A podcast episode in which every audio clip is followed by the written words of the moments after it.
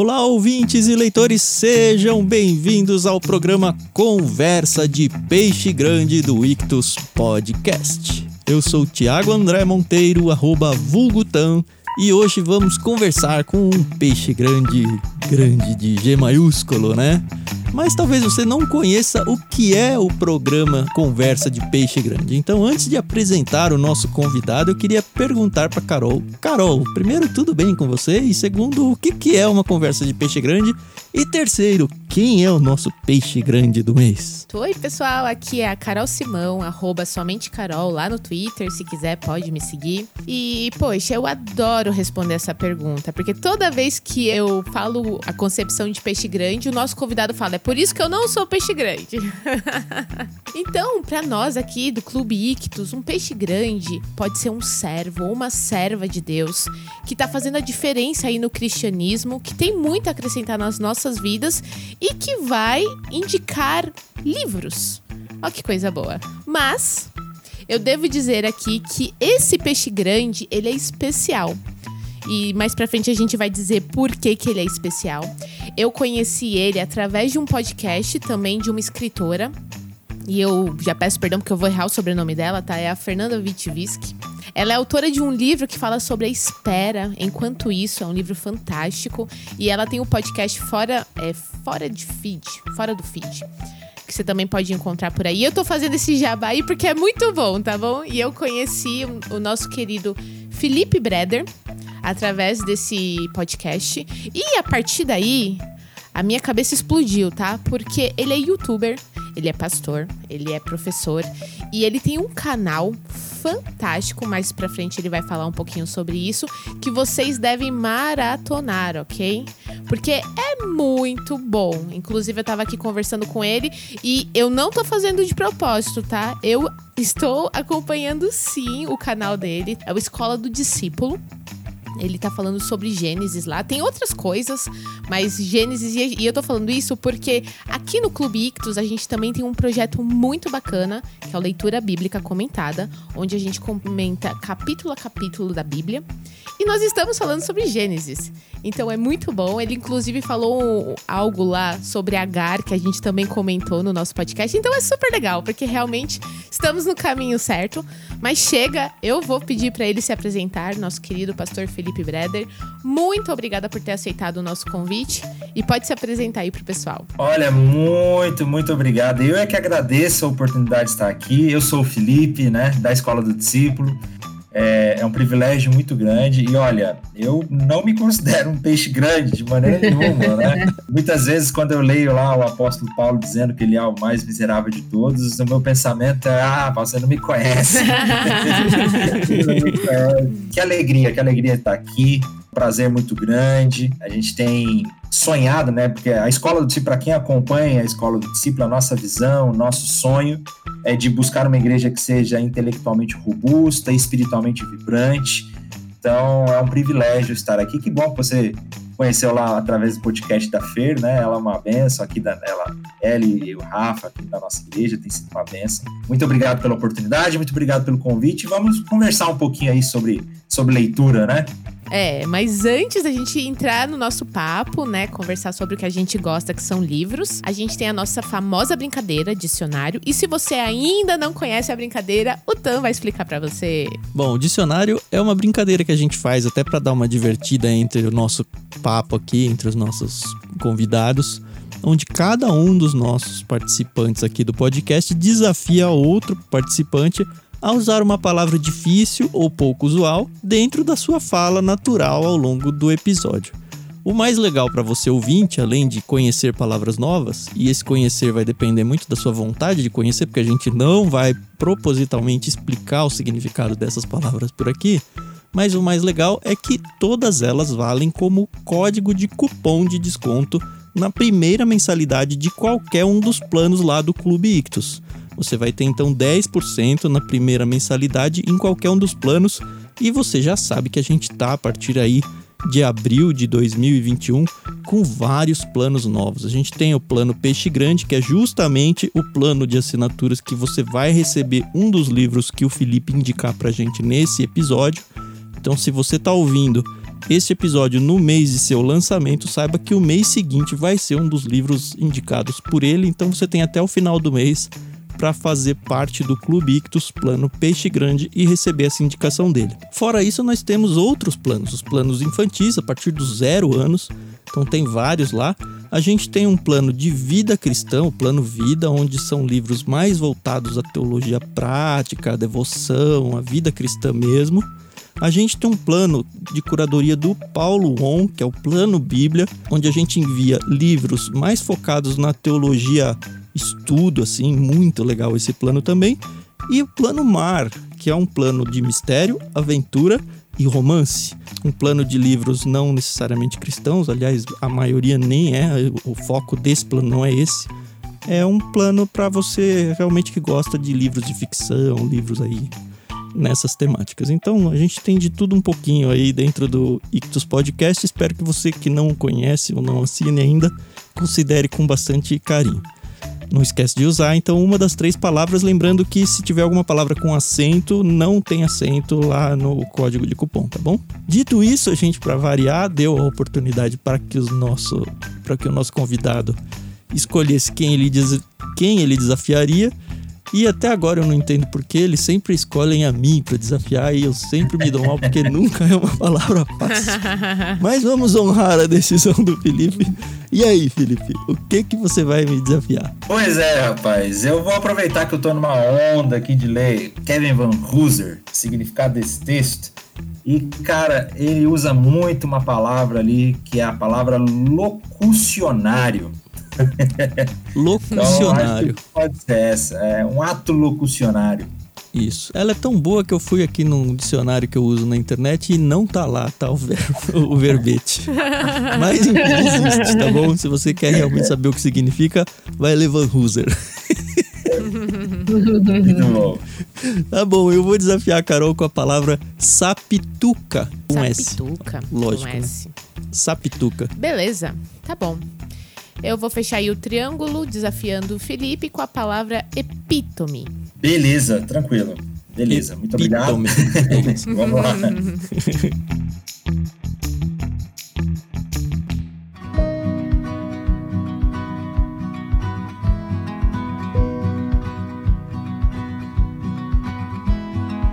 E é isso. Acho que para começar uma conversa, né, a gente não sabe se a nossa audiência já conhece mesmo assim o Felipe. O Felipe ele já falou que tem na escola lá do discípulo lá no YouTube. De fato tem uma ligação muito perto do que a gente tem feito lá no leitura bíblica comentada e eu acho isso muito legal, porque finalmente os cristãos estão usando esse negócio chamado internet não para ficar discutindo e batendo boca sobre isso e aquilo, mas para apresentar a Bíblia, né? Às vezes a gente meio que se perde nos, até nos assuntos teológicos e nas dúvidas que as pessoas têm e a gente infelizmente esquece da fonte, né? Fiquei muito feliz em descobrir que eu de verdade eu não conhecia o canal antes disso, a Carol que veio me apresentar, olha, conhece esse cara, a gente precisa entrevistar ele aí que a gente se aproximou e é muito legal ver que tem gente produzindo coisa de muita qualidade também. Uhum. E só ganha, assim. Pra, eu acredito que para o universo cristão, para o reino cristão, não existe esse tipo de concorrência, né? Quanto mais, melhor, desde que seja com qualidade, né? É. Mas o que eu queria falar para você, Felipe, é para que você se apresentasse não como quem você é agora, mas que você Sim. contasse um pouquinho de onde você veio, onde você está, como que você chegou a Cristo, como que você concebeu todo esse ministério que você já tem, enfim, conta um pouquinho mais desses detalhes. Legal, legal. Rapaz, então, eu sou mineiro, né? Cresci no interior uhum. de Minas Gerais. Na verdade, eu não sou mineiro de nascimento. Eu nasci em São Paulo, mas eu cresci em Minas. Mas eu me considero mineiro porque eu cresci lá. Uhum. Sou mineiro, minha família toda sempre foi uma família cristã, né? Fui criado, educado dentro de uma igreja mas eu tive a minha experiência pessoal, aquela experiência que a gente fala que é a primeira vez que a gente tem uma experiência pessoal com Cristo, né? Quando eu tinha 16 anos de idade. Isso começou a mudar muito a minha vida. Quando eu comecei a me sentir chamado ao ministério, chamado para missões. Quando eu tinha 20 anos de idade, eu fui para o campo missionário, num projeto da Junta de Missões Mundiais dos Batistas, né? Chama um projeto radical, Voluntários Sem Fronteiras que é um uhum. projeto de missionários voluntários, mochileiros, né? Que é aquela filosofia de que a minha casa é onde está a minha mochila. Então era um uhum. projeto de um ano E eu fui morar na América Central. Fiquei por um ano na América Central como missionário, trabalhando. Que idade isso, mais ou menos? 20 anos, 20 anos. 20. É, é, novinho, trabalhando ali. Assim que eu terminei, na verdade, eu fiz a primeira, minha primeira faculdade de análise de sistemas.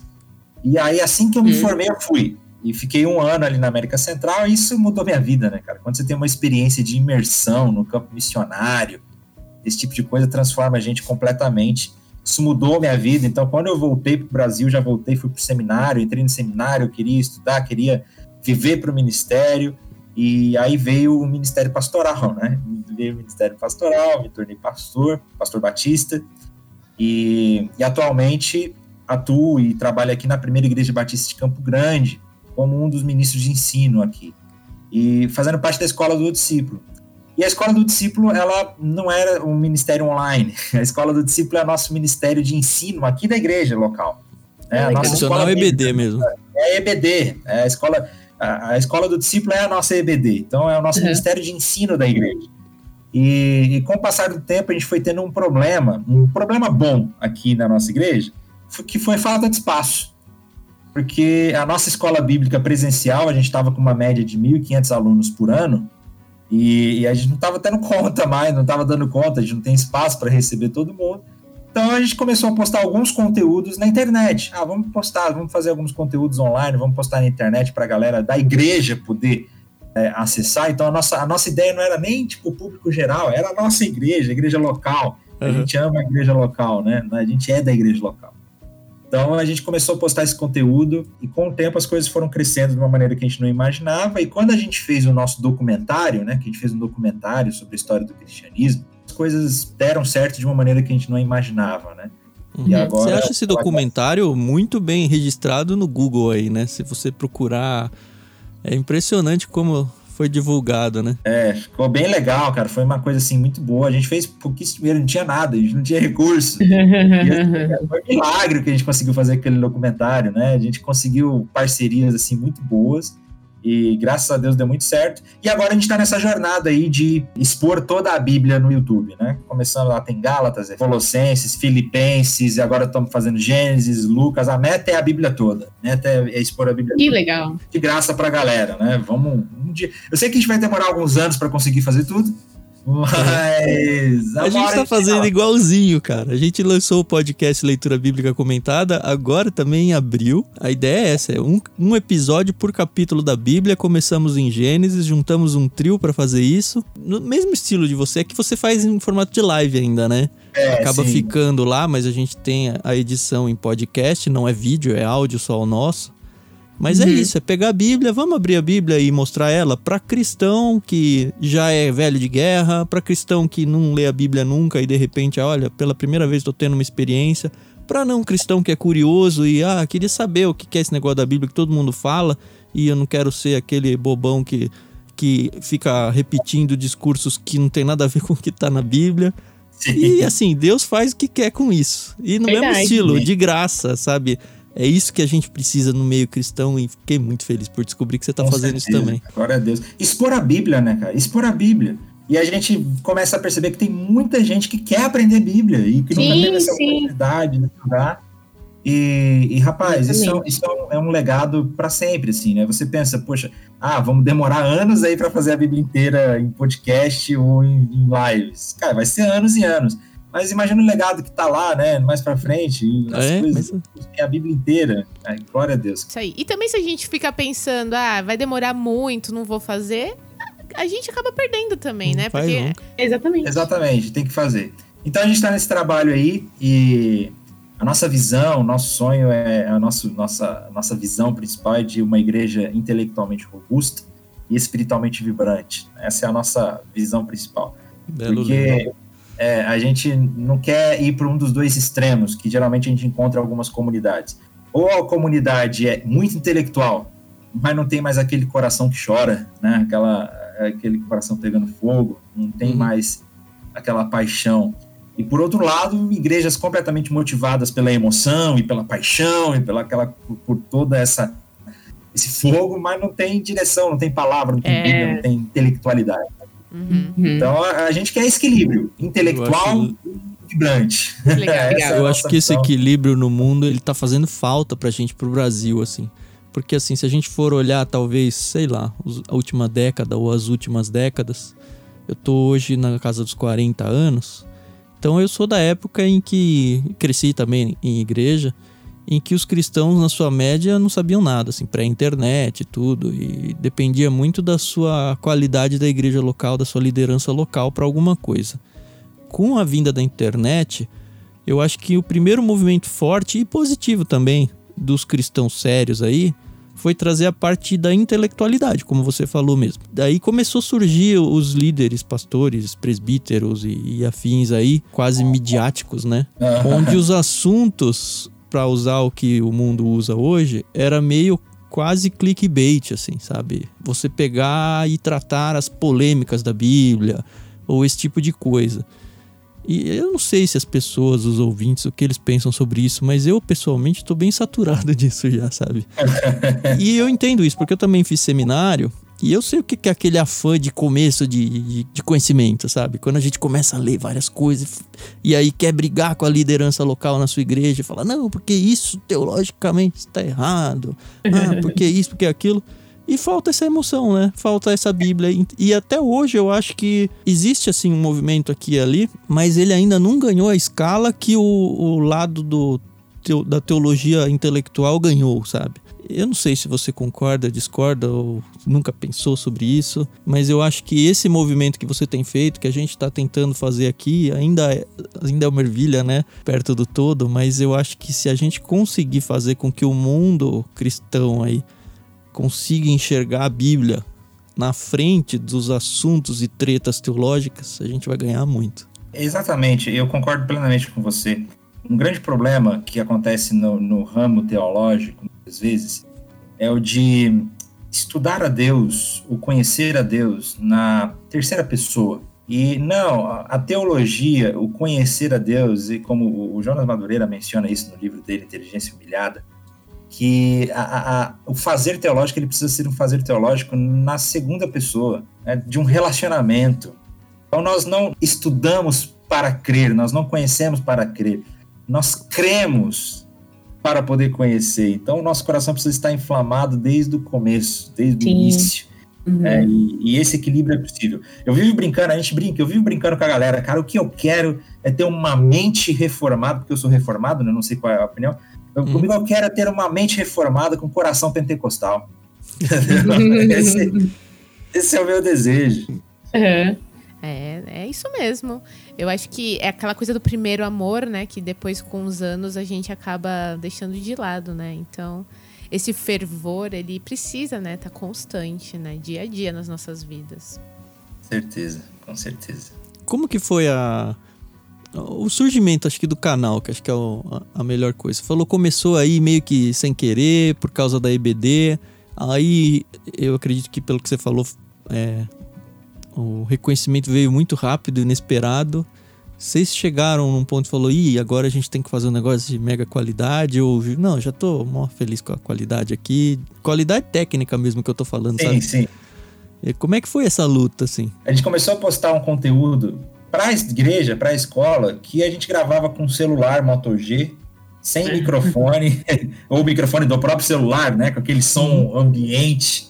Uhum. E, e postamos, começamos lá com uma série de reflexões em juízes, alguns vídeos de reflexão, alguns vídeos devocionais.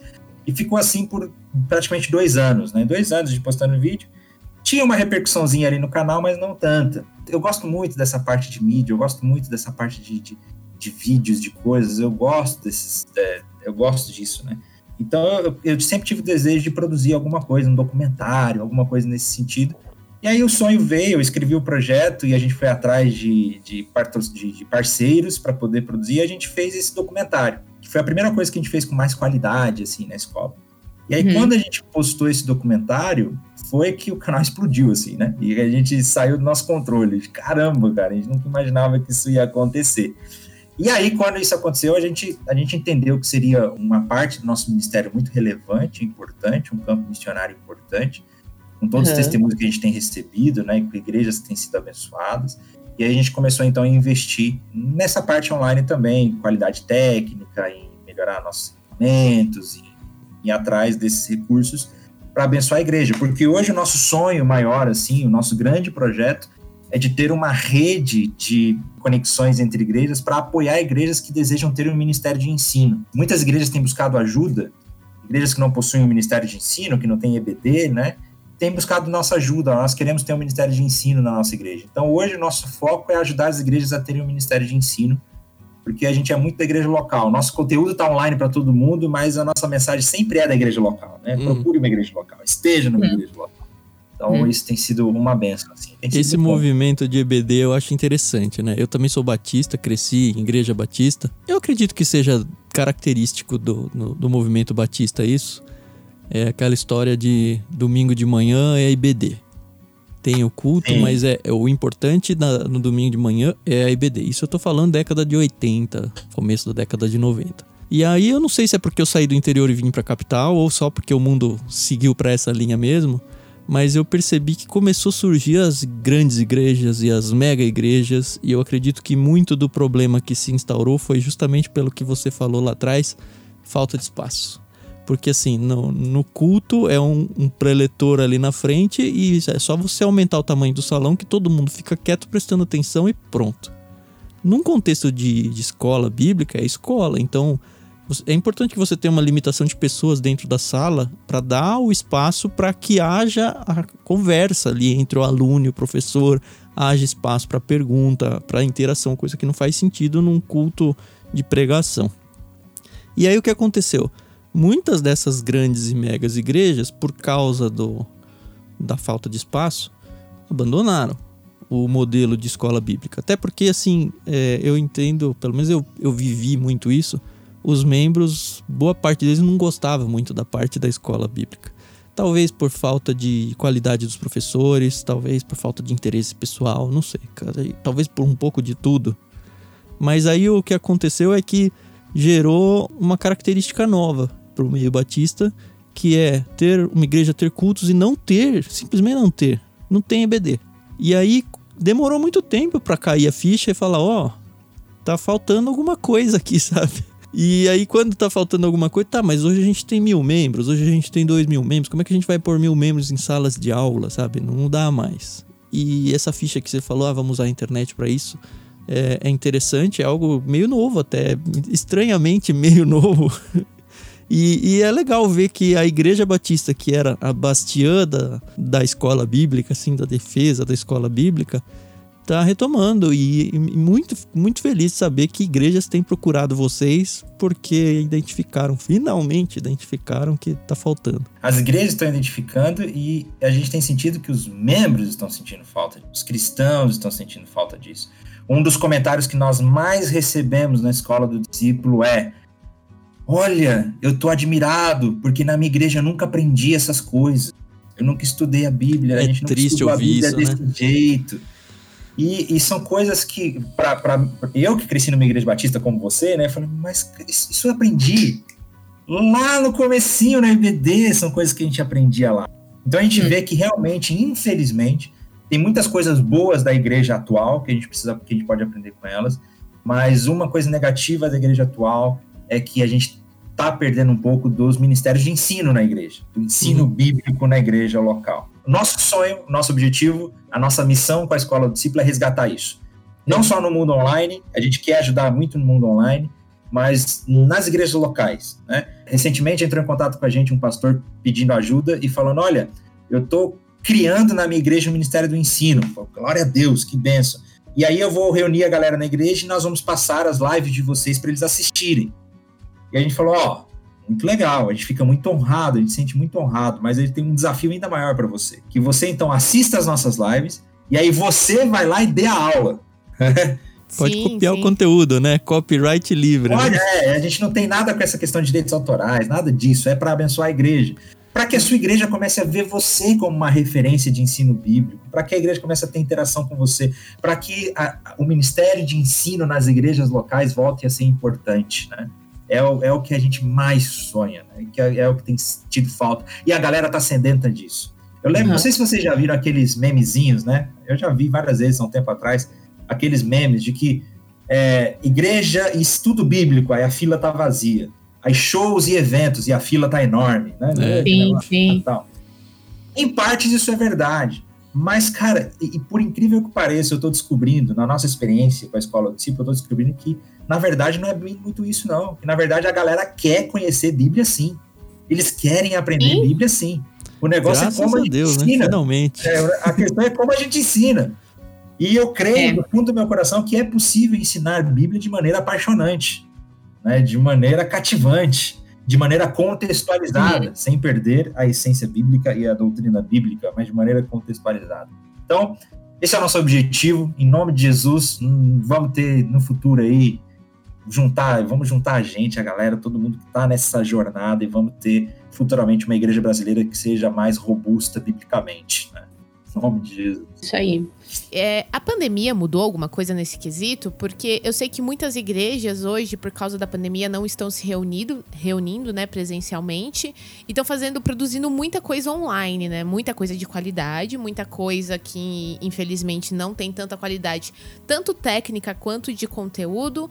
E eu acho muito bacana essa questão de, poxa, tem um material ali disponível, eu vou absorver para depois transparecer, né? É, depois ensinar. Mas a pandemia, ela, ela mostrou essa necessidade ou já era uma coisa que vocês já percebiam há tempos? É, eu fico muito feliz com a nossa igreja local aqui, na visão dos nossos pastores, do pastor Gilson, que é o nosso pastor presidente, que eles já tinham essa visão antes da pandemia. Né? Uhum. A igreja sempre investiu em cultos online, conteúdos online, deu carta branca para a gente estar tá online e uhum. para ter conteúdo online, para ter os cursos online. A igreja sempre teve essa visão. Claro, com a pandemia isso se estendeu muito mais. Com a pandemia foi o, o, o, decreto, né? Olha, realmente, é isso mesmo. A gente precisa investir nessas coisas. É claro que a gente sabe que a gente não pode perder a essência do relacionamento pessoal, do relacionamento um a um. Né? A escola do discípulo presencial vai continuar sempre, né? Porque é o que a, uhum. gente, que a gente sabe da importância disso mas como a gente tem abençoado as pessoas através da internet, porque querendo ou não, as pessoas já estão na internet. Antes mesmo da pandemia, eu sempre conversava com as pessoas falando: olha, as pessoas já estão conectadas. Você vai no ônibus, você entra no ponto de ônibus ou no aeroporto, lugar, você olha para as pessoas, elas não estão mais lendo um livro, elas não estão mais é. conversando, elas estão ali no celular, passando o feed para cima, né, olhando tudo ali naquelas coisas as pessoas, principalmente os jovens, os adolescentes, eles já estão lá. Então a gente precisa invadir esse lugar. Porque eles estão eles estão eles estão vendo besteira, eles estão vendo coisa que não presta. É verdade. Então a gente verdade. precisa mesmo investir esse, é, invadir esse lugar e mostrar que, que para eles tudo isso. E claro, e aí puxar essa galera para a conversa da vida real, né? Mas a internet é um instrumento riquíssimo para que a gente possa ensinar e ensinar a Bíblia. A gente tem tido essa experiência, vocês têm tido essa experiência com Ictus, a gente tem tido essa experiência com a Escola do Discípulo, e isso tem sido um privilégio muito grande. Você acha que é um risco é, as pessoas se apropriarem de coisas assim, de ministérios assim, e meio que trocarem suas igrejas locais por pregações e aulas na internet, simplesmente porque assim, o conteúdo ela percebe que é de qualidade melhor do que o que ela tem na sua igreja local, ou às vezes a igreja local dela nem tem, como a gente sabe. E eu não estou falando de qualidade técnica aqui, não. Eu tô falando de qualidade de ó, uma exposição melhor.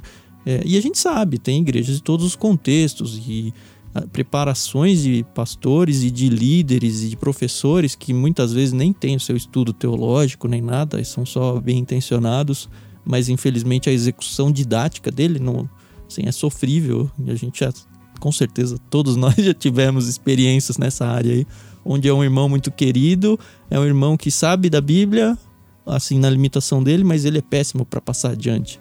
E hoje tem uma oferta muito boa, muito de qualidade, onde assim, a pergunta é se a pessoa ela conseguiu encontrar uma pregação boa na internet, uma escola bíblica boa na internet, em todos os sentidos, Será que não é perigoso que a pessoa abandone sua igreja local e fique ali? Porque o mundo está cada vez mais individualizado, né? A gente sabe. Como você falou, no ônibus antes as pessoas tinham livros, antes as pessoas conversavam.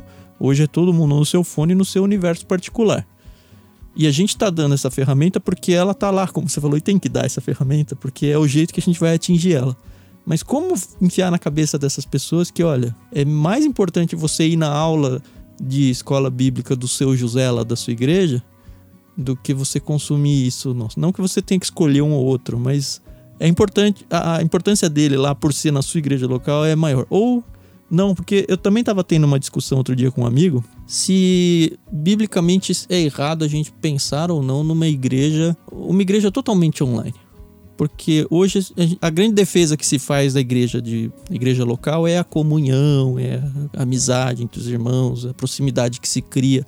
Só que hoje até isso se cria na internet. As pessoas são amigas na internet, as pessoas se preocupam na internet, as pessoas oram entre si pela internet, as pessoas desabafam pela internet, talvez até muito mais do que pessoalmente.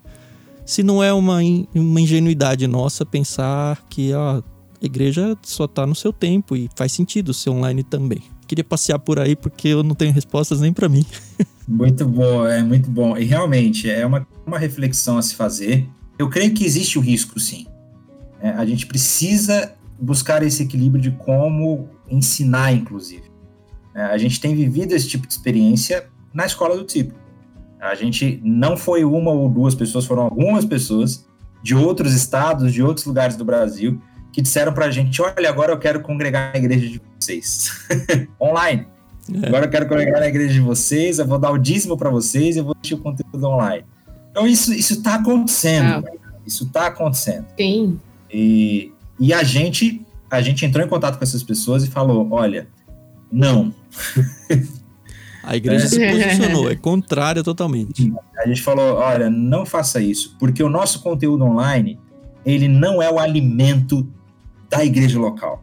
Nosso conteúdo online é um, é um conteúdo para edificação. Né? Então, busque uma igreja uhum. local, porque nada é mais importante, na minha visão é isso, nada é mais importante do que você estar numa comunidade local onde vocês possam, onde a gente pode se abraçar, confessar, chorar junto, caminhar junto. Ah, através da internet dá para fazer isso? Pouco, mas eu acho que não substitui o estar numa comunidade local, né? Isso é importante. Então, existe sim esse risco. Eu creio que a nós, o que nós precisamos é ter, buscar sabedoria do espírito, né? sabedoria para como nós ensinamos. E que o nosso ensino esteja repleto de, de uma mensagem de que a igreja local é insubstituível. O nosso conteúdo da Escola do Discípulo é uma bênção? Em nome de Jesus, eu creio que seja, mas é um conteúdo de edificação. É para que você seja edificado, não é o seu alimento espiritual da sua vida de comunidade. Uhum, né? Uhum. É, é, um conteúdo para que você possa ser edificado. Nada substitui você estar na sua igreja local, você conviver com seus irmãos. Sabe por quê? Porque através da internet, cara, através da internet, existe amizade um verdadeiro online? Ah, pode ser que exista. Mas, mano, nada se compara ao estar numa igreja local, porque é na igreja local que a nossa fé é provada. Porque é na igreja local que a gente aprende a ter paciência. É na igreja local que a gente aprende a perdoar. É na igreja local que a gente aprende a abrir mão do nosso orgulho. É na igreja local que a gente vai encontrar as tretas. E as tretas são importantes para nosso crescimento espiritual. Porque é, são as tretas que fazem a gente ser humilde, que fazem a gente abrir mão das coisas, que fazem a gente aprender sobre o perdão. E são coisas que fazem parte da vida da comunidade cristã, né? Então, eu queria que o mais importante uhum. seja é, a gente ter esse equilíbrio. A gente precisa invadir a internet, a gente precisa mesmo estar na internet com tudo isso, mas a gente precisa ter qualidade no nosso ensino e dizer, olha, é, você precisa de uma igreja local. Hoje na escola, a gente percebeu que isso é uma coisa tão séria na escola do discípulo, porque, como eu falei para vocês, são várias pessoas que começaram a procurar a gente dizendo que queriam pegar online. E, então, o que, que a gente está fazendo? A gente está montando uma rede de contatos de igreja no Brasil todo, é o que a gente quer, pegando contato de todo mundo do Brasil inteiro, para que sempre que alguém vier, ah, eu estou sem igreja, eu queria estar, de falar, olha, eu conheço um pastor que já pode te acolher. Né? Uhum, aqui o contato de alguém. Que legal. A gente é já outra tá, coisa que não tem, né? Pelo menos eu não conheço. É, a gente tem entrado em contato com pastores é, do Brasil inteiro, pastores que a gente conhece, assim, inclusive, depois eu pego contato de vocês também, da igreja de vocês, para a gente saber. Sim, por favor. a gente sempre quer, a gente, se uma pessoa chega, ah, eu tô aqui no Rio de Janeiro e não tem uma igreja igual a de vocês, é sempre assim, né? Não uhum. tem uma igreja igual a de vocês. Não. Olha, se você faz parte de uma igreja, continua. Né? E a igreja continua. Mas se você está sem igreja, eu tenho uma igreja para te dar aí, né? Onde você está. Legal. Então, o nosso objetivo é que a galera esteja na comunidade, esteja em igreja local. Eu concordo muito com essa sua fala. É, e, e, digo mais, é na igreja local ali, no dia a dia, no, nas programações que você pode conhecer o seu cônjuge, né? Eu conheci meu marido na igreja, entendeu? É. então, Pô, Carol, tem internet aí, o na... Tinder. É, né? Mas acho que nada troca, né? É, ali o tocar na pessoa, né? O abraçar a, essa pandemia ela trouxe assim uma realidade muito forte, né? E eu não creio que seja só aqui no Brasil, mas eu estou sentindo muita falta. A gente tem um grupo na minha na, da sociedade feminina na minha igreja, que na verdade é desde as adolescentes até as mulheres, porque a gente gosta muito de se comunicar. E outro dia eu falei, eu tô sentindo falta do cheiro de vocês, entendeu? De abraçar, de dar risada, de chorar. E eu acho que isso a internet ela ela nunca vai conseguir substituir. Eu entendo que a gente agora está numa situação em que temos que nos prevenir, né? Ficar dentro de casa. Gostaria muito que quando essa entrevista fosse ao ar, tudo já estivesse, né, resolvido, mas não sabemos. Mas eu acho que assim, a comunidade, inclusive muitos jovens têm nos procurado a mim e meu esposo falando: a gente sente muita falta de, de estar juntos de comer uma pizza depois do culto, de jogar um futebol na quadra da igreja. Então eu acho que essa comunhão ela é única. E quando você tá com seus irmãos em Cristo, né? Ela é assim sublime, né? Maravilhosa. Na minha visão, ela é insubstituível. Uhum. E eu creio que o propósito da internet não é tentar substituir a igreja local, é justamente acrescentar, somar, edificar, ensinar, mas nada substitui a igreja local, né? Esse tempo que nós estamos vivendo, eu comparo muito com o exílio da Babilônia, porque quando os, o, povo de Deus estava escravo na Babilônia, eles estavam distantes do templo, né, que era o local, que era o local de adoração deles. Então, eles encontraram alternativas, eles encontraram meios ali na Babilônia. Na Babilônia, eles encontraram alternativas provisórias para continuar adorando a Deus, para continuar servindo a Deus, mas o que eles choravam mesmo é para voltar para o templo. Entendeu? Puxa, é, salmos incríveis sobre isso. Então, a gente vai voltar, Deus vai restaurar. Amém. A gente Amém. vai voltar, vamos lembrar. Mas eles encontravam meios de permanecer firme. O tempo que a gente está vivendo é isso. A gente tem meios de, nos, de permanecer firme, de permanecer crescendo, mas eu tenho chorado para voltar, entendeu? Eu tenho chorado para que o exílio acabe, eu tenho chorado para que a gente retorne desse exílio e a gente celebre novamente e que, e que a gente volte a estar junto. Então, é, realmente, na minha, na minha visão, a comunidade é insubstituível. Até porque, interessante, as piores experiências da minha vida eu vivi dentro de uma igreja. Só que as melhores experiências da minha vida eu também vivi dentro de uma igreja. Então, assim, a, a igreja local, ela forma o nosso caráter, cara. Quem nós somos, de aprender a perdoar, a lidar e a entender. E, e é isso, né? E, e é legal dessa sua fala aí, que você bateu várias vezes na palavra insubstituível, insubstituível é que essa palavra ela não tem espaço para ser um, um locucionário, né? Ela é, é, a definição dela é, é, essa, assim, não tem espaço para nada. E é isso. Eu queria fazer uma pergunta para você, porque a gente sabe e tem contato com peixes grandes e parceiros e tudo mais. E assim, é uma preocupação recorrente. A gente no Ictus ainda é pequeno. A gente não é mega conhecido, nem nada, nem eu, nem a Carol. E a gente não sabe para onde Deus vai levar tudo isso. Mas ainda estando muito longe disso, é uma preocupação pessoal que eu tenho mesmo. E eu queria que você contasse um pouco sobre a sua experiência de se tornar famoso. Que, como Rapaz, que é lidar com isso? Primeiro que eu não sou famoso, né? eu não sei nem lidar com isso. Mas é interessante, assim, porque é, realmente, eu, eu, eu, não me considero uma pessoa reconhecida, famosa, assim, porque são muito poucos. Você nunca teve uma experiência de estar tá andando em algum lugar e alguém falar, oh, acho que aquele cara já. lá daí do YouTube, sabe? Já, já, já. então, é, é, isso que eu tô falando, sabe? Tem, tem. Alguma, já tive algumas. Drive-thru do Burger King, e o cara. Você é o Felipe da escola do discípulo? Né? Olha que legal. é, então, já algumas vezes, mas assim, eu fico muito surpreso a gente ficou muito surpreso com a repercussão da escola e porque a gente tem, de certa maneira, se tornado relevante. Isso me traz um profundo temor. Isso me faz, me traz um profundo temor. Eu tenho muito medo de tudo isso, né? porque eu sei como meu coração é ruim, como meu coração é enganoso e, e como as coisas podem terminar mal com tudo isso, né? Tanto o Yuri como eu, a gente, a gente, se, a gente vive afirmando isso o tempo todo. O Yuri é seu irmão, né? O Yuri é meu primo, cara. Ele é meu primo. A gente é primo. é irmão, a gente é irmão de fé, a gente. Nosso relacionamento é um relacionamento de irmãos, assim. Mas uhum. legal. É, ele é meu primo. E a gente vive dizendo, cara, nós não somos youtubers, nós não somos influencers, nós somos pastores de uma igreja local. E a gente tem orado muito para que o nosso coração permaneça no lugar sempre, assim, né? Deus não permita que a gente esteja em outro lugar que não seja o de entender qual é o nosso propósito. Claro, a gente tem entendido toda essa relevância, a gente tem entendido essa relevância como uma oportunidade.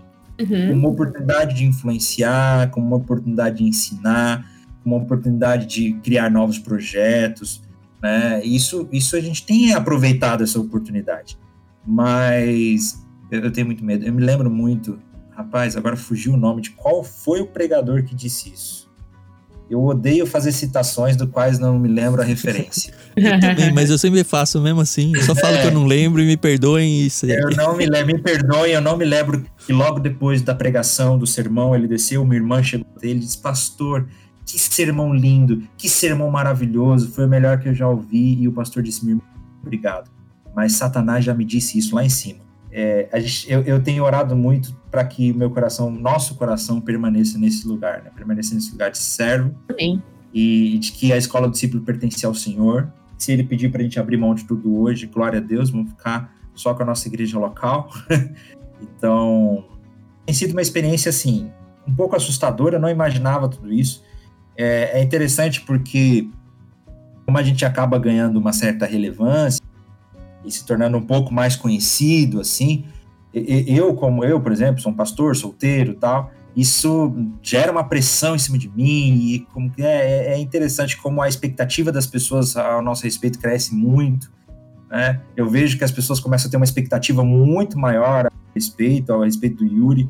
Aí quando eu conheço a pessoa pessoalmente, eu falo, ó, oh, meu querido, deixa eu te avisar uma coisa, você vai se decepcionar comigo, tá? você vai se decepcionar comigo porque eu, eu não passo de um pecador. Não sou tudo isso que as pessoas imaginam. Que bom, excelente. É muito bom ouvir isso, né? Porque infelizmente a gente sabe que as pessoas elas acabam confundindo as coisas, né?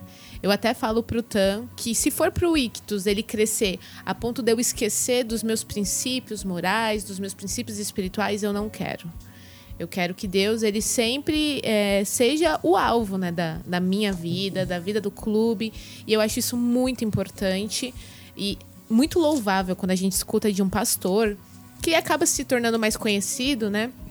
Então eu acho isso muito legal. O que também nos faz pensar que as pessoas estão atrás do conteúdo e não da pessoa, né?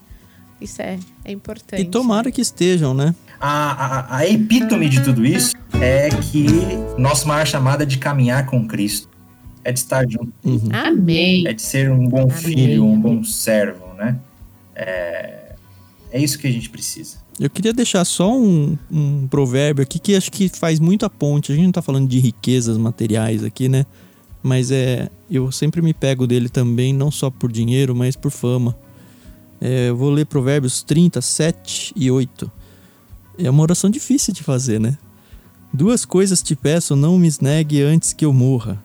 Afasta de mim a falsidade e a mentira, não me des nem a pobreza nem a riqueza, dá-me o pão que me for necessário, para não suceder que, estando eu farto, te negue e diga: Quem é o Senhor?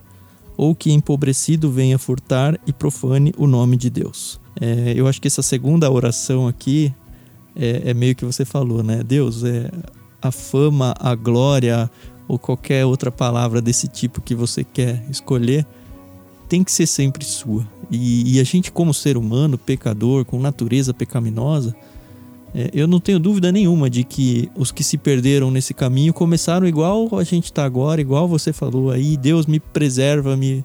Mas a gente é homem e pecador, né? Então, assim, que essa oração seja realmente recorrente, fico muito feliz com a sua fala.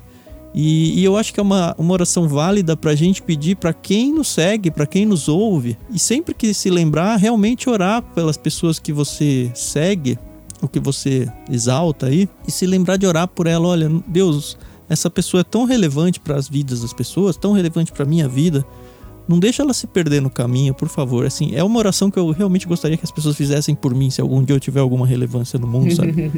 E... Bem, Mas entendam, é, todo, é difícil. Todo mundo isso. tem relevância. As pessoas podem achar que isso é uma sapituca, né? É verdade. Que, que essa oração seja a nossa oração. Que. Deus nos, não, não permita a gente ter nada que não venha dele, que não seja para ele, que não seja para a glória dele. Uhum. Que nosso coração permaneça no lugar correto, sempre.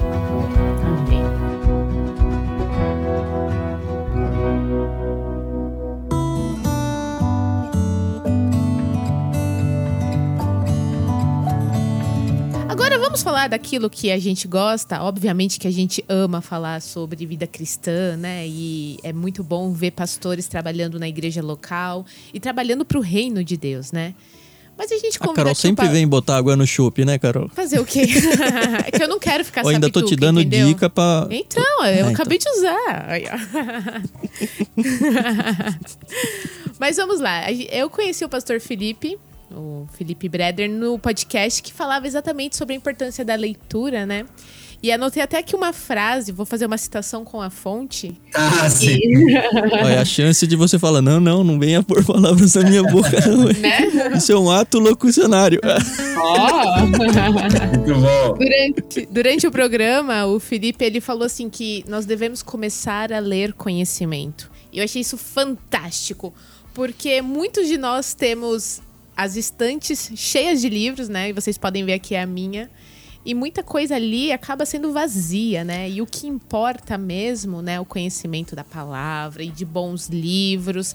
E eu queria muito que o Felipe começasse a falar um pouquinho sobre a importância da literatura, da leitura de um modo geral. E aí a gente vai conversar aí sobre esse assunto maravilhoso. Interessante porque eu sou um, um leitor recente. Né? Eu não tinha um hábito de ler. Eu não fui criado com o hábito de ler. Então, eu, eu perdi muito tempo. Não perdi, né? Mas, tipo assim, eu acho que muito tempo se passou e eu não, não tinha o hábito de ler, não conseguia ler. Acho que durante toda a minha adolescência e começo da juventude, eu li pouquíssimos, pouquíssimos livros. Um, dois, três no máximo, né? Então, Uhum. eu sempre tive muita dificuldade. Foi quando eu entrei no seminário, e aí que eu comecei a caminhar junto com o Yuri, né, que, trabalha, que a gente trabalha junto hoje, que eu comecei a ser incentivado e eu comecei a aprender a ler. Que aí, por uma disciplina de leitura, né, eu não gostava, não tinha prazer na leitura, mas eu comecei a entender, eu preciso, é importante, é necessário, então eu vou ter disciplina aqui de ler, vou ler aqui 10 páginas por dia, vou ler um pouco, e depois essa disciplina foi se tornando um hábito na minha vida, e hoje, Uhum. graças a Deus, eu tenho o hábito de ler. Então, não consigo ficar sem algum livro para ler, senão eu tô assim, meu Deus do céu, eu tô ficando para trás, eu preciso ler. Então você é a prova viva de que é um hábito que dá pra se construir à força. Com certeza, eu sou a prova viva, dá para ser construído à força, caso você seja já velho ou jovem, não sei, não tenha esse hábito. Eu comecei assim, comecei, o Yuri me incentivava muito, né, cara, lê, lê isso aqui, lê esse material. Claro, comecei com livros, leituras mais simples, que eram mais fáceis de entender, e aí, vamos lá, vou ler aqui um capítulo, 10 páginas por dia, depois vou ler de novo, e aí esse hábito vai entrando, a gente vai começando a gostar de ler. Então, eu comecei assim, né, a ler. E, e aí, entrando no comentário que a Carol fez, que eu disse lá no, no podcast da Fer, né, que a gente precisa ler conhecimento, não é que a gente não precise ler literatura, porque eu acho que, na verdade, tem dois, dois, dois polos, assim. Eu creio que a galera, a, a galera da teologia, a galera que gosta de conhecimento, os acadêmicos, eles precisam ler mais literatura. Eles precisam ler mais literatura, ficção e coisas, e lá, muitas vezes a gente acaba deixando de ler. Né? Isso é uma falha minha, que eu tenho até buscado ler mais. Estou lendo agora ficção científica Duna, né? A obra do Olha aí, plano mar, galera. Plano peixe grande, que vai misturar das duas.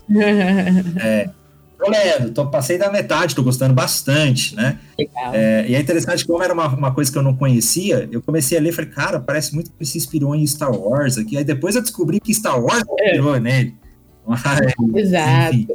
Então, mas o problema que eu vejo muito no, no- no tempo que a gente vive é que a galera não busca ler para entender ou conhecer determinados assuntos.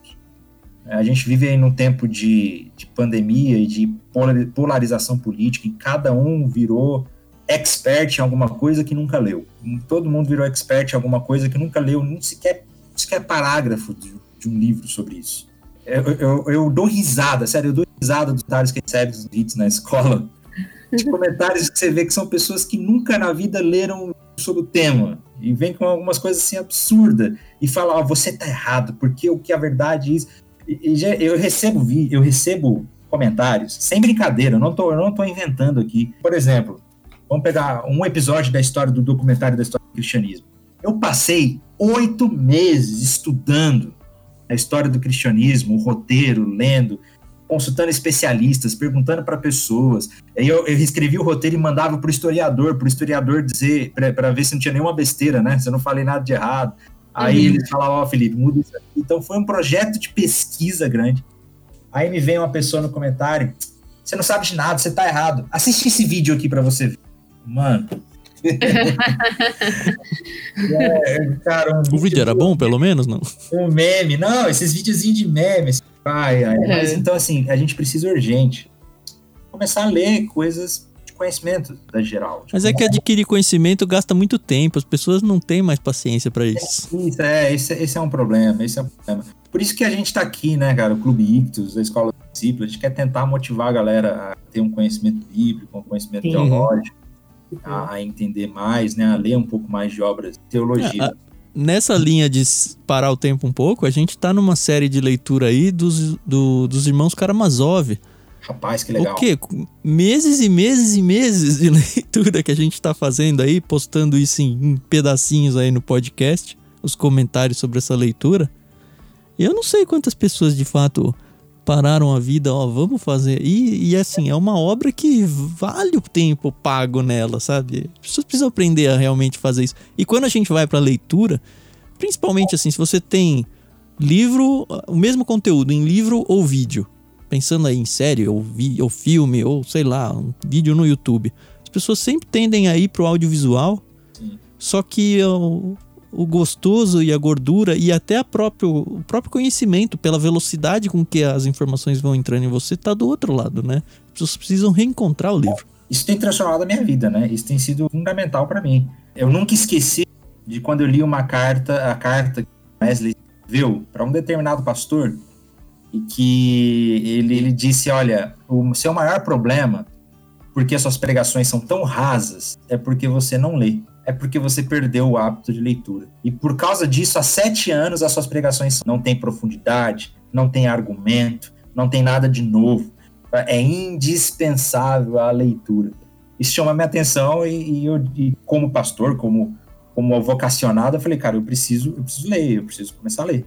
Eu uhum. preciso começar a criar esse hábito. Então, comecei com livros mais simples e depois fui adiantando e abrindo para um universo maior, né, e mais teológico e mais denso, uhum. mas é, é, basta começar. E uma coisa que você falou aí, cara, que é interessante, que fala, ah, leva tempo, né? E, e um, um, sentimento que eu tinha é que, poxa, eu nunca vou ter tanto conhecimento quanto essas pessoas, né? Eu nunca tive, nunca li na minha vida, nunca busquei tudo isso. Mas, cara, não é tarde, nunca é tarde demais para começar a estudar e ler, né? Não é assim que as coisas funcionam. Comece agora, comece desde já. E eu tenho certeza... E como você falou, é, é 10 páginas, sabe? Não precisa querer sair lendo é, Guerra e Paz, é, sabe? É, não precisa sair lendo Van Hooser na primeira vez, né? É, eu tô falando Sim. é uma leitura obrigatória aqui do mestrado. Eu tô achando fenomenal, eu tô achando incrível a tese e os argumentos do Van Hooser, mas ele é difícil de ler, né? Ele é difícil de ler. Mas não precisa começar por ele. Pode comer, vamos começar com uma coisa mais simples, né? Começar por uma coisa 5 minutos por dia, 10 minutos por dia, coisas que inspiram. E aí, o meu conselho para cristãos que já têm o hábito de leitura, mas só leem livros devocionais, que isso acontece muito também, né? Tem muito crente que tem muito hábito de leitura, mas só lê livrinho devocional. Aí o meu conselho é, começa a ler uhum. livro, livros densos, começa a ler conhecimento teológico, começa a ler Bíblia. Eu conheci uma vez um pastor, eu fiquei assim, eu achei interessante. Conheci uma vez um pastor que falou: Ah, eu não gosto de ler livro de teologia, não. Eu gosto de ler os livros ali de devocional, né? Da vida com Deus todo dia. Eu falei, meu Deus, como que um pastor fala que não gosta de ler teologia? Pois é. Pelo menos não foi a Bíblia, né? Pelo menos ele falou que não gosta de ler a Bíblia. Pois é. Teve uma vez, você fica brincando, conheço, né? Vários pastores, passei pelo meio de seminário e tudo. Aí eu tava batendo papo com um deles e a gente tava falando, ah, vou tirar as férias e não sei o quê. A gente acho que ia tirar férias meio perto. Aí eu falei, nossa, muito legal, vou poder viajar, levar vários livros, ler coisas que eu não tava. Aí ele falou, imagina ler nas férias. Eu nas férias não vou ler nem a Bíblia. Aí depois ele percebeu e até deu uma. Não, não, tô brincando, isso aqui. Mas assim, para mim ele demonstrou que a, a, o ato de ler a Bíblia para ele é trabalho, sabe? É um negócio pesado. Eu falei, puxa, de fato deve ter muita gente assim, nos líderes, nos púlpitos aí, né? Rapaz, só para então só para abrir um parênteses, fala. A gente fez uma pesquisa recente aqui na nossa igreja e com alguns seguidores, pessoas cristãs, em que 70% responderam que não tem o hábito de ler a Bíblia. Uhum. Então, e a gente é, não está falando de ler a Bíblia todo dia, não, né? Todo dia não, é, não tem um hábito. Isso dificulta um pouco como a gente ensina e discipula as pessoas, porque é uma coisa, um conhecimento a mais que a gente precisa passar e transmitir, uhum. né? E a leitura, ela é indispensável para que a gente possa até aprender como se relacionar com as pessoas e entender, e para não falar besteira, né? E, e, nesse tempo que a gente está vivendo aí de polarização e que todo mundo fala e tal, eu fiz um compromisso comigo. Eu fiz o um compromisso que eu não vou opinar nada na internet que eu não tenha conhecimento para falar, uhum. que eu uhum. não tenha lido a respeito. Ah, Felipe, o que, que você acha da condenação do cara? Eu não sei dizer porque eu não li o processo. né? Uhum. Eu não peguei para ler, eu não conversei com nenhum advogado sobre isso, então eu não tenho opinião, eu não sei. Ah, mas você não acha que ele roubou? Eu falei, eu não sei, eu não li, eu não li as provas, eu não tenho nada. Então, assim, é, me convidaram faz uns meses, lembra aquele caso que, acho que foi nos Estados Unidos, que assassinaram uma pessoa negra e tal? Do, sei, sei. Do, Aí rolou na internet um, não, vamos falar sobre racismo, aquele movimento sobre racismo e tal. E aí me convidei, assim, eu nunca sou convidado para nada. É verdade, assim, as pessoas não me chamam para congresso para discutir nada. E aí uma pessoa muito próxima a mim que estava produzindo um conteúdo, ele ia fazer uma mesa redonda para tratar sobre racismo.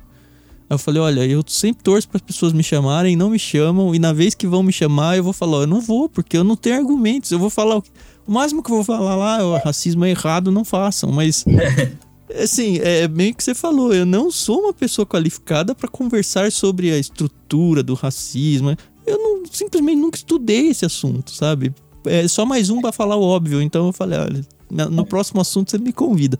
Nunca mais me convidaram, né? Mas ok.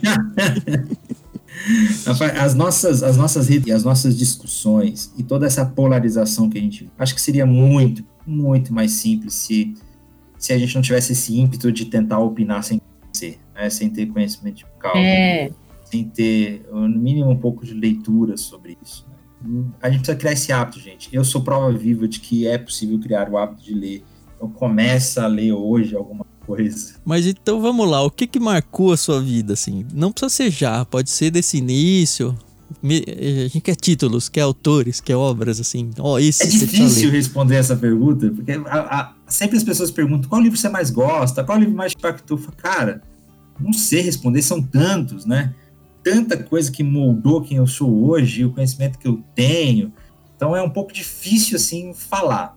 Mas tem alguns livros que, que realmente, assim, acho que influenciaram muito quem eu sou hoje. Quando eu estava começando a ler, e um dos primeiros que realmente me impactou, e assim, caramba, e mudou minha vida, acho que é o clássico que a maioria das pessoas dizem, que é o Cristianismo Puro e Simples do Lewis. Uhum. Esse livro eu acho que é indispensável para qualquer pessoa. E o, outro livro que mudou o meu ministério, estou falando de leituras mais simples mesmo, né? Uhum. Outro livro que mudou meu ministério, mas mudou meu ministério, assim. E é engraçado porque é um livro pequenininho, é um livro simples, é um livro devocional, mas quando eu li, mudou o meu ministério, a maneira como eu olho, que é o Deuses Falsos do Keller, né, do Tim Keller.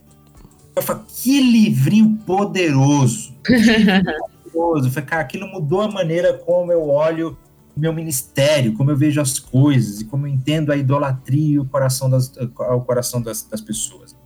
Uhum. São dois livros, assim, na minha caminhada, na, no início da minha caminhada. São leituras até mais simples, são leituras até mais fáceis, né? Um pouco mais denso, um pouco mais teológico, que moldou a maneira como eu penso, e que me abriu a visão, e que foi a minha porta de entrada para a cosmovisão e apologética. A minha porta de entrada para a cosmovisão apologética foi o E agora como viveremos, do Charles Colson e da Nancy Pierce. Cara, esse é um livrinho grande, né, de páginas, mas eu lembro que eu fiquei tão empolgado com a leitura dele quando eu comecei a ler, que eu li ele, assim, em duas semanas, 600 páginas. Foi pá, pá, pá, pá, pá, pá, pá, pá. cara, eu fui, assim, Uhum. engoli aquele livro. Ele foi a minha Yeah. porta de entrada. Foi esse livro que me apresentou Schaefer. Foi esse livro que me apresentou o conceito de cosmovisão. Né, Eu não conhecia Francis Schaeffer, não conhecia nada sobre cosmovisão. E quando eu li esse livro, inclusive é inspirado num livro do Schaeffer, porque o Schaeffer tem um livro Como Viveremos. Uhum. E, e eles, escreveram E Agora Como Viveremos. E eles me apresentaram Francis Schaeffer nessa leitura. E aí, quando eu comecei a Uhum. entender Francis Schaeffer, a minha visão de cosmovisão, de mundo, começou a mudar. E isso me ajudou muito e me inspirou muito a começar a ler sobre cosmovisão, sobre é, é, apologética, né? Ah, e, e, um, e, e um livrinho muito simples também, que me influencia muito. Eu tô dando dicas simples para quem quer começar a ler, né? Livrinho muito simples, que Uhum. me ajudou muito nessa caminhada de, de razão e fé, de fé e ciência. Foi o- os dois, na verdade, né, do, do Tim Keller, do Deus, a fé na era do ceticismo e o Deus na era secular. Recentemente, esse 2020, 2019, 2000, eu tenho sido muito influenciado pelo James Smith, né, o Você é aquilo que você ama, é, Na Estrada com Agostinho, livros que são sensacionais. James Smith, assim, tem me influenciado pouco, tem me ajudado a, entender um pouco sobre a minha visão de, de, de hábitos, de liturgia, de ministério. São coisas que têm moldado também o meu ministério, a minha vida, né? Excelente. São indicações boas. Vamos falar que, ah, ano passado, começo do ano passado, eu fui muito impactado pelo, por, por um autor brasileiro aí, que é o Jonas Madureira, né? O Inteligência Uhum. Humilhada dele também. Uhum. Faz o Inteligência Humilhada. Eu falei, eu li esse livro ali, eu pensei, cara, que livrinho poderoso também, hein? Livro, que livro poderoso, que, que conceito interessante esse que ele trouxe do Inteligência autores Humilhada. brasileiros a gente realmente tem que dar um. tirar o chapéu É, aqui, dá, porque né, a gente cara? sabe A gente que, que é difícil publicar no Brasil, né? É, tem que tirar o chapéu, cara. Eu tô muito feliz, assim, com o André Heinck, né? Tem, cara, esses dois livros do André, pelo amor de Deus, leiam, gente. Vocês são obrigados a ler. Os outros da Bíblia e o novo lançamento dele agora, aqueles da Bíblia. O Paulo On, Paulo On é parceiro nosso aqui também. Ele vai estar num evento nosso da Semana Teológica aqui. Deus falou na Língua dos Homens, Paulo On também é outro material sensacional. Então a gente tem que dar valorizem. Tem muita coisa boa vindo, vindo aí, tem muita coisa boa sendo lançada. E, e É, o próprio Paulo tá com a gente agora na curadoria desse plano Bíblia, né? Ele que tá escolhendo legal, os livros. Legal. Acredito que ele vai acabar colocando em alguns kits, aí fica de spoiler se você tá pensando aí. Se já não colocou, né? O, o próprio livro dele aí, o Deus Falou a Língua dos Homens. Tem, tem sido uma pessoa fantástica também que tá junto com a gente aí. Esse livro do Paulo On, eu acho, é, não tem nada na língua portuguesa é, comparado com o Deus falou na língua dos homens. Assim, a simplicidade e a profundidade dele vale muito a pena. Eu li, eu peguei, eu baixei no meu Kindle, né? E, e eu li, e li porque eu sou fã do Kindle. Eu, eu também amo livros físicos, Uhum. mas, rapaz, na minha vida, assim, no Kindle mudou a minha dinâmica de leitura. Assim. Eu fico muito feliz porque, olha que interessante, a gente aqui já teve a oportunidade de entrevistar muita gente boa. É, graças a Deus, Deus tem sido muito misericordioso conosco e a gente consegue conversar com grandes servos e servas. Eu nem vou dar nomes aqui porque eu não quero ser injusta com ninguém. Mas o que eu percebo que tirando a Bíblia, C.S. Lewis e alguns outros autores que acabam se tornando referências, sempre tem um livro diferente. E isso é muito bom, porque isso só prova que a literatura ela é muito vasta e que tem muita gente boa esperando aí pra, pra gente descobrir, entendeu? Então, eu. é, você falou aí do, do Smith, né? Do. Daquele lá, você é o que você, aquilo que você ama. Eu descobri ele aqui dentro do Clube Ictus. E assim, como eu queria ter descoberto antes, mas que bom que eu descobri. pra poder. E é legal ver também esses livros que a gente descobriu, eles serem mencionados duas, três, quatro vezes, né? Você fala, olha, realmente, eu que tava numa bolha que nu- nunca chegou e já devia ter chegado faz tempo essa informação aí.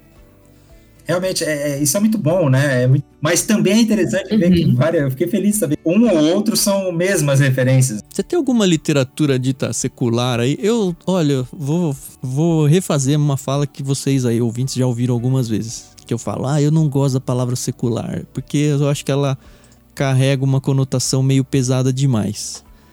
Porém, recentemente, eu fui ao dicionário, pai dos burros, como diziam quando eu era criança, né? Secular. Tô entrando agora de novo aqui, tá bom? Secular. É... Que não diz respeito aos dogmas da igreja, leigo, estado secular. Aí eu falei, ah, não tem nada de demais. Não é pesado nada. E é a língua portuguesa. Então, a partir de hoje, já tá dito publicamente que eu vou voltar a usar secular sem me sentir pesado por usar isso. Então, dito isso, pensando em livros seculares, você tem algum que marcou sua vida aí ou alguma coisa assim, não? O que Rapaz. você fala, ó, eu li isso aqui, foi uma experiência tão boa e tal. É, é interessante porque, como eu falei com vocês, eu, eu comecei a ler muito tarde.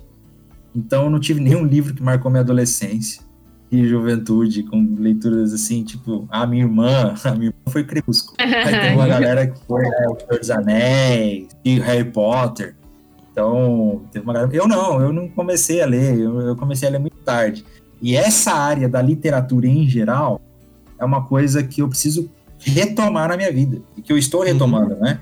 Eu, eu- eu retomei lá, começando a ler Crônicas de Nárnia, porque eu nunca tinha lido. Então, ah, vamos começar por aqui que vai ser mais fácil. Começou tô bem, lendo- começou bem. É, e é, meu Deus, é fenomenal. E agora eu faço científica que eu ainda não li, nunca tinha lido. E eu tô na metade, passando, passei da metade aqui. Ah, é o, Né? o Duna, né? Tem pra É. vocês, né? Que eu tô achando muito, muito legal, cara. Tô achando bem legal. E então es- esses estão esses estão sendo a minha porta de entrada, eu confesso. Porque Uhum. eu mesmo reconheço que eu preciso muito ler mais literatura em geral. Sim, Isso- nunca é tarde, é. como você falou, né? Nunca é Isso tarde. faz falta, nunca é tarde. Isso faz falta pro meu ministério. Isso faz falta pro meu entendimento. Então eu tô tentando correr atrás de prejuízo. Começando agora. Tá ótimo. Isso é importante. E aí, Tan, a gente já pode caminhar pros finalmente? Acho que sim.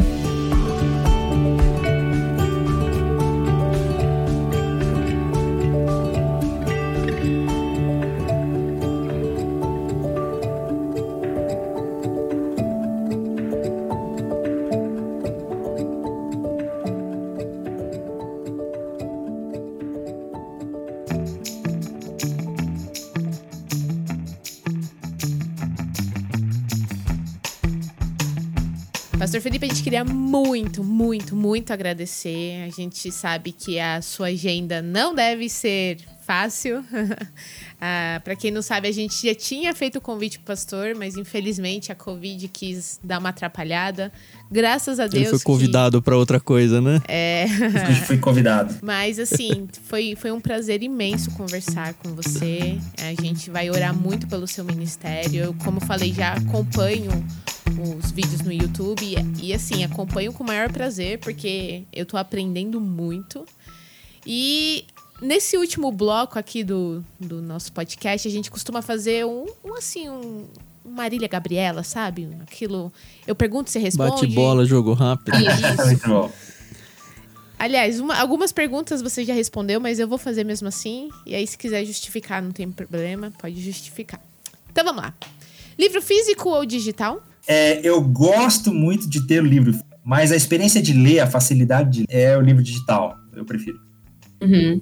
Uhum, Tá Uhum. certo. Gosta de fazer leitura dinâmica ou nunca fez, nunca se interessou? É, na verdade, agora com o mestrado, eu tô tendo que ler mais dinamicamente. Mas eu não gosto tanto. Eu gosto, né? Sempre gostei muito de absorver o conteúdo. E tem essa coisa de ler vários livros de uma vez ou prefere ler um assunto, terminar, pra então começar outro? O que a gente quer muitas vezes é- não é o que a gente pode.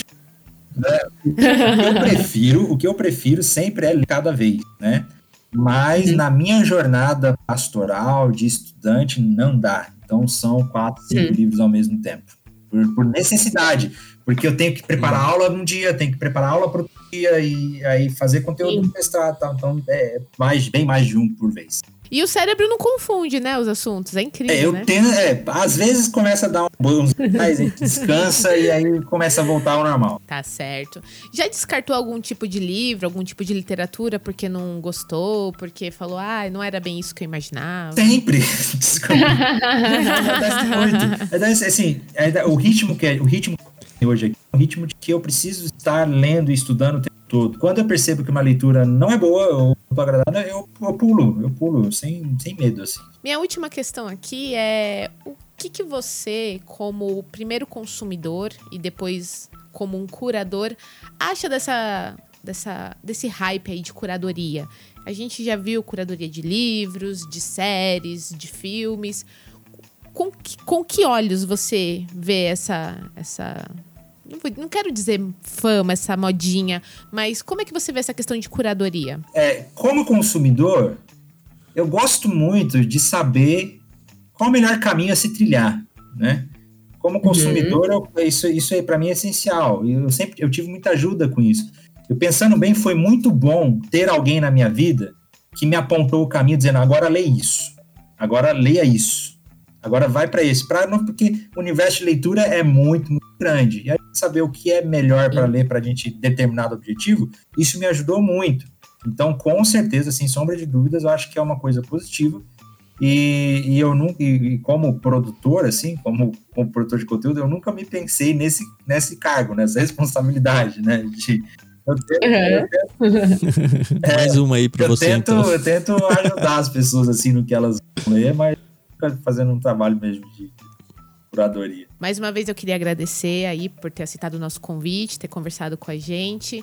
É sempre muito bom. Eu falo, eu falo isso em todos os episódios e vou continuar falando, porque quem mais sai ganhando com essa- essas entrevistas somos eu e o Tan, né? É, é muito bom conversar com gente boa, com gente séria, né? Com gente que tem trabalhado para o reino de Deus.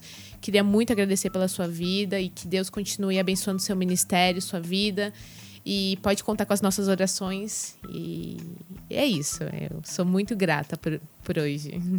Aproveita para deixar aí todos os contatos onde as pessoas encontram não só você, mas os ministérios. Faz toda a sua Legal, divulgação legal. aí. Não, primeiramente, muito obrigado. Eu é que agradeço, um privilégio muito grande estar com vocês e conhecê-los e poder ser- nos edificarmos aqui mutuamente. Isso é muito bom, fico muito feliz. Muito obrigado pela oportunidade. Espero que edifique quem está ouvindo aí também.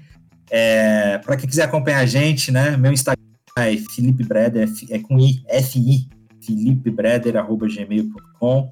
E todas as nossas plataformas você vai achar com Escola do Discípulo. Digitar arroba Escola do Discípulo, se digitar lá no Google Escola do Discípulo, você vai achar os nossos conteúdos, principalmente no YouTube. A nossa plataforma mais forte é o YouTube, mas a gente tem algum- algumas coisinhas ali no podcast, no Spotify, que a gente vai, a gente quer voltar, a gente parou de produzir podcast, na verdade, porque na verdade a gente nunca produziu podcast. A gente pegava as nossas aulas presenciais, gravava as aulas presenciais e postava como podcast.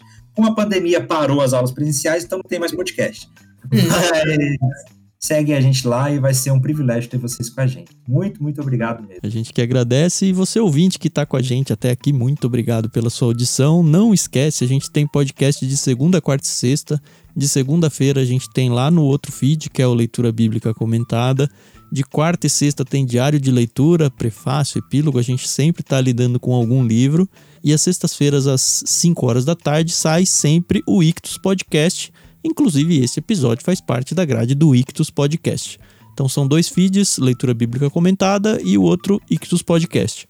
Você pode conhecer tanto todos os planos de assinatura que a gente já mencionou, quanto o próprio podcast, os dois, e aí você vai ter tudo no site ictus.com.br. Lembrando I-C-H-T-H-U-S. As nossas redes sociais, Instagram, Twitter e Facebook estão abertas aí para você interagir à vontade com a gente. É só seguir a gente aí em arroba Clube Ictus. A gente tem o nosso canal no Telegram, se você não sabe, a gente conversa lá com leitores t.me barra. Por lá a gente normalmente a gente coloca antecipadamente os áudios lá do diário de leitura, então é uma oportunidade não só para você ouvir primeiro, mas também para ir conversando melhor sobre o livro que você está lendo junto com a gente. Então fica aí. Uma outra coisa que a gente pede muito para você é para você ajudar a gente até financeiramente. Todo o conteúdo que a gente disponibiliza é sempre de graça, então tem três formas muito simples que você pode ajudar a gente financeiramente. A primeira é sempre que for fazer suas compras, fazer usando o nosso link da Amazon. Tá lá no site ictus.com.br/amazon. Partindo dali, uma parte da comissão da sua, uma parte da sua compra vem para a gente em forma de comissão e o valor do seu produto comprado não muda.